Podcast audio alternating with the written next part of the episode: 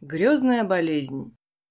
Вопрос, когда человек познакомился с наркотиками, строго говоря, лишен смысла. Скорее всего, он был знаком с ними еще до того, как выделился из животного царства. Более того, употребление тех или иных наркотических средств – непременный элемент культуры любого традиционного общества. Среди множества первобытных племен, изученных этнографами, обнаружилось лишь одно, вовсе незнакомое с подобной практикой – это гренландские эскимосы Туле. На их родине не растут ни растения, ни грибы, и эскимосы питались лишь мясом и рыбой, продуктами, из которых они не могли извлечь никаких психоактивных веществ.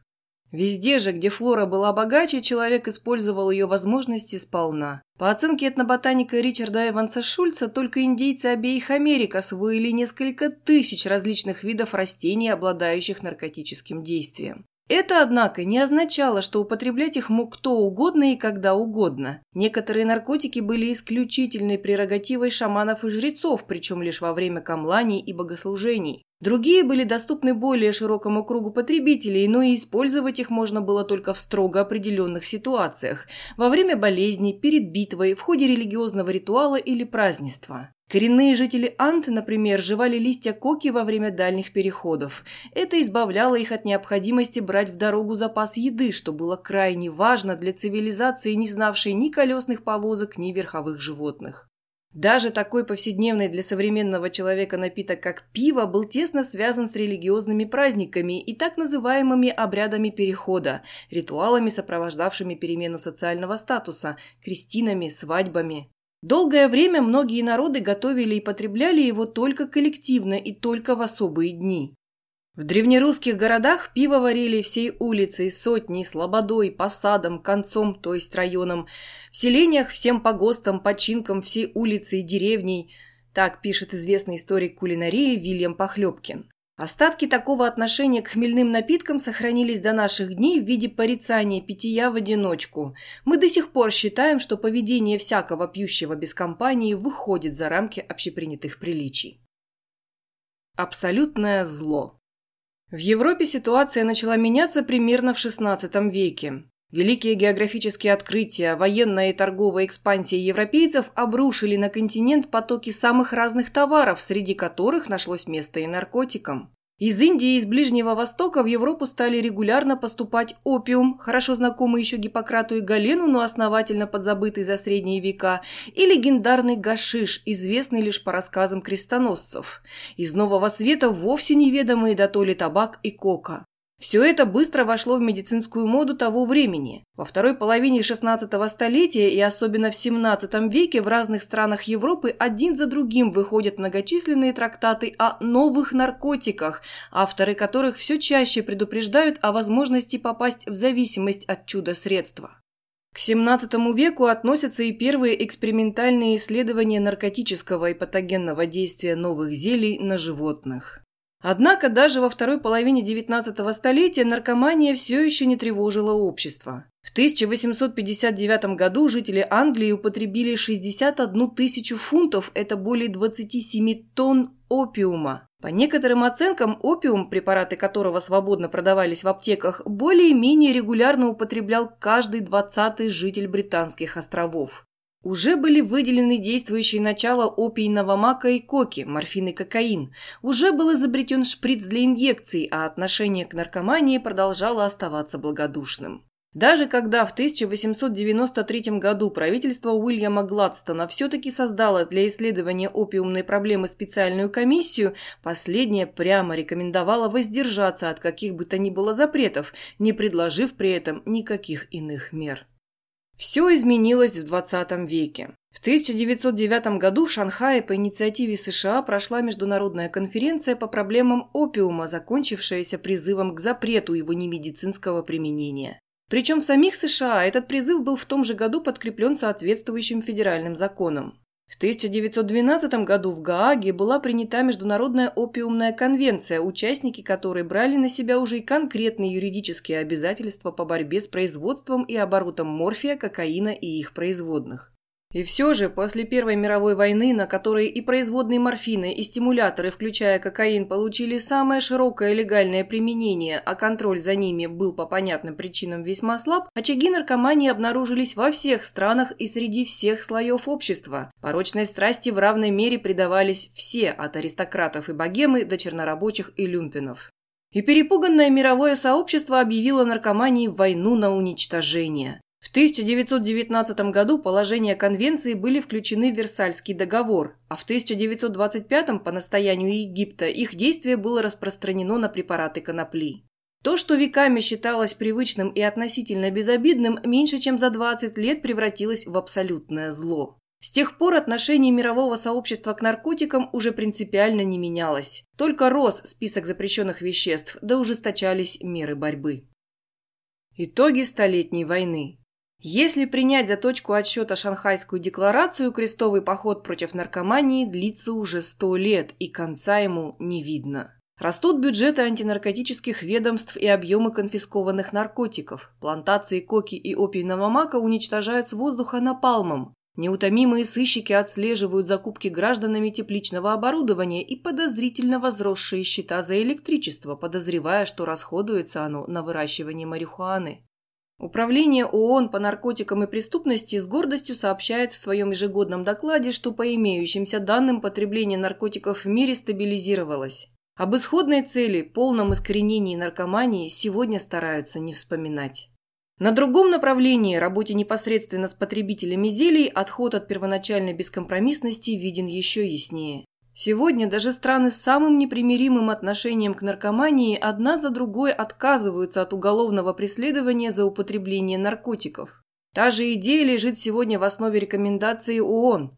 Наркоманов надо не сажать, а лечить.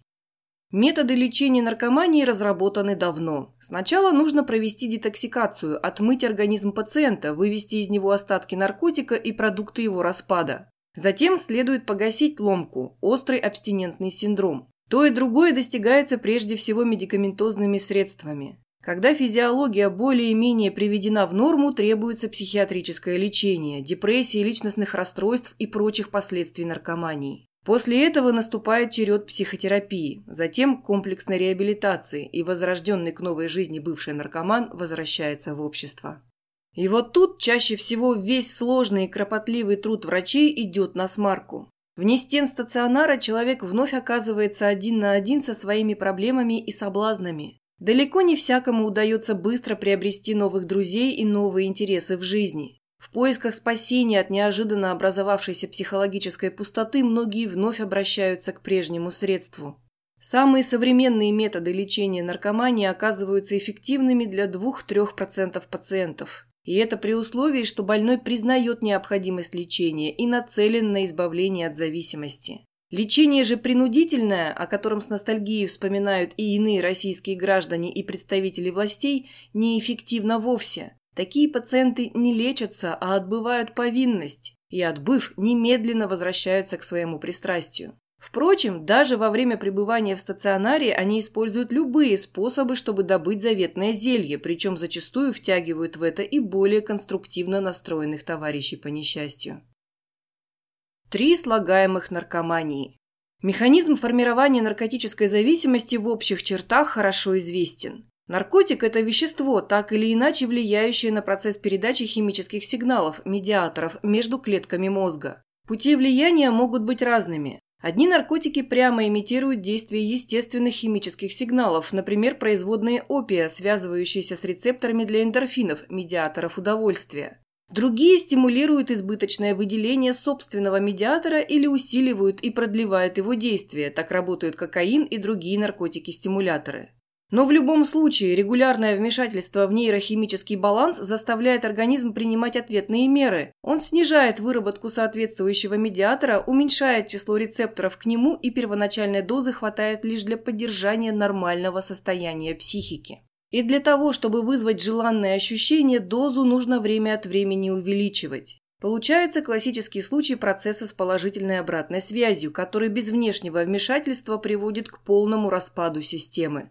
Но это лишь общая схема. Действие одного и того же наркотика на разных людей очень различно, как по силе и яркости ощущений, так и по легкости подсадки и формирования зависимости.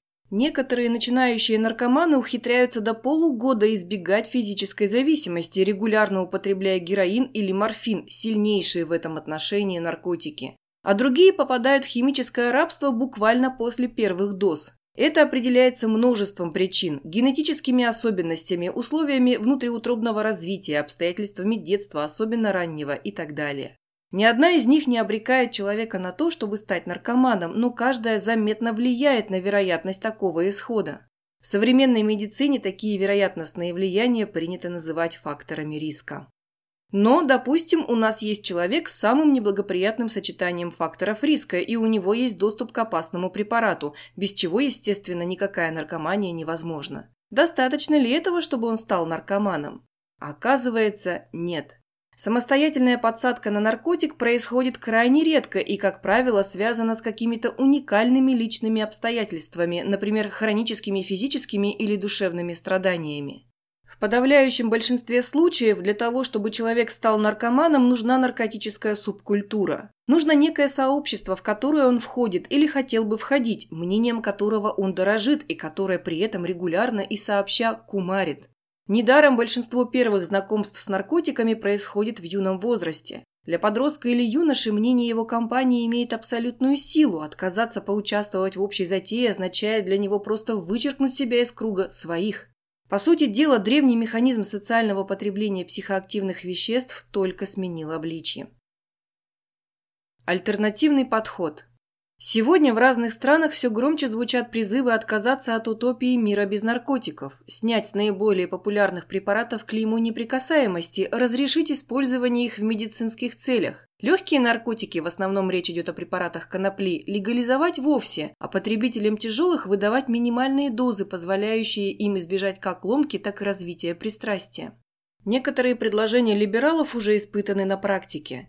Программа обеспечения наркоманов поддерживающими дозами действует во многих странах Европы. Даже в США, традиционно занимающих непримиримую позицию, один штат за другим принимают законы, разрешающие медицинское использование марихуаны. Последовательно либеральную политику проводят Нидерланды. С 1980 года там действует сеть кофешопов, официально продающих марихуану. 30 лет либерального эксперимента не оправдали ни надежд, ни апокалиптических прогнозов. Никакой повальной наркотизации страны не произошло. Но не будучи поддержанной ни одной другой страной, Голландия стала объектом массового наркотуризма. Понятно, что это изрядно раздражает жителей страны, вовсе не намеревавшихся собрать у себя всех любителей травки в Европе. Именно такого эффекта убоялись жители Швейцарии, отвергнув в 2008 году на референдуме законопроект о легализации марихуаны. Другим полем битвы между непримиримыми и либералами стал вопрос о заместительной или метадоновой терапии. Метадон – это синтетический наркотик опийной группы. Сам по себе он никаким лечебным действием не обладает, но у него есть две особенности. Во-первых, связываясь с теми же рецепторами, что морфин и героин, он образует прочные, подолгу не распадающиеся комплексы. Во-вторых, его можно не вводить шприцем, а принимать в виде таблеток. То и другое сделало метадон идеальным препаратом для амбулаторного поддерживающего лечения. Метадоновые программы действуют во многих странах Европы. Их официально поддерживает ООН и программа ООН по ВИЧ-СПИДу как высокоэффективную терапию.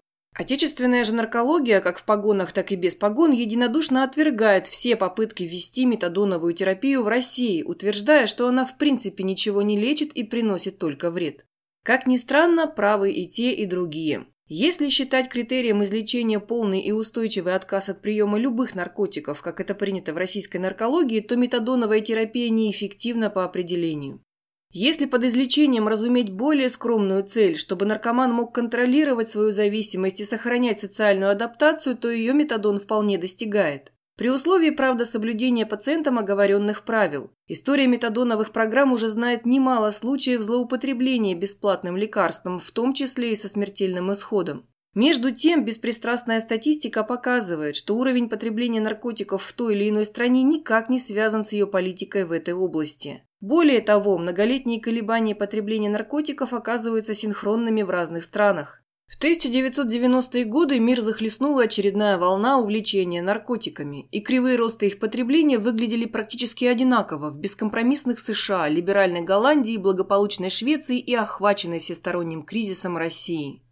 И точно так же одновременно на рубеже двухтысячных эта волна схлынула во всех странах, что дало основание каждой из них говорить об успехе именно ее модели отношения к наркотикам. Доступность наркотиков – это оборотная сторона непрерывного расширения индивидуальной свободы, которая в последние несколько веков составляет главное содержание мировой истории. Приходится признать, человечество до сих пор не нашло сколько-нибудь удовлетворительного способа борьбы с этим побочным эффектом прогресса.